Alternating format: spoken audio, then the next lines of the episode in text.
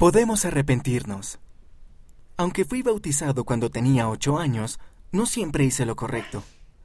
Cuando era adolescente, comencé a pasar tiempo con un grupo de jóvenes y empezamos a hacer cosas que sabía que no eran buenas. Después de que mi hermana se casó, me ayudó a regresar a la iglesia. Aprendí acerca de la importancia de la palabra de sabiduría y de tratar bien a mi cuerpo. Sin embargo, un día cometí otro pecado grave y sentí que no podía tener el espíritu ni el poder del sacerdocio conmigo.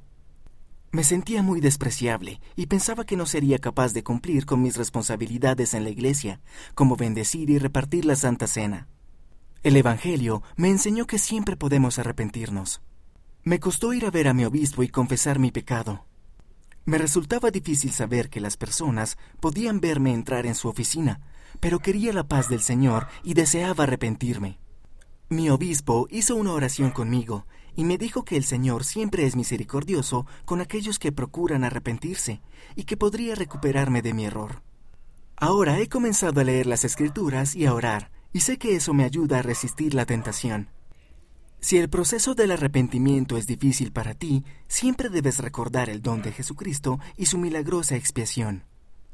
Todos pecamos y cometemos errores, y no lograremos la perfección en esta vida, sin embargo, mediante la expiación de Jesucristo y la sangre que Él derramó por nosotros, siempre podemos arrepentirnos.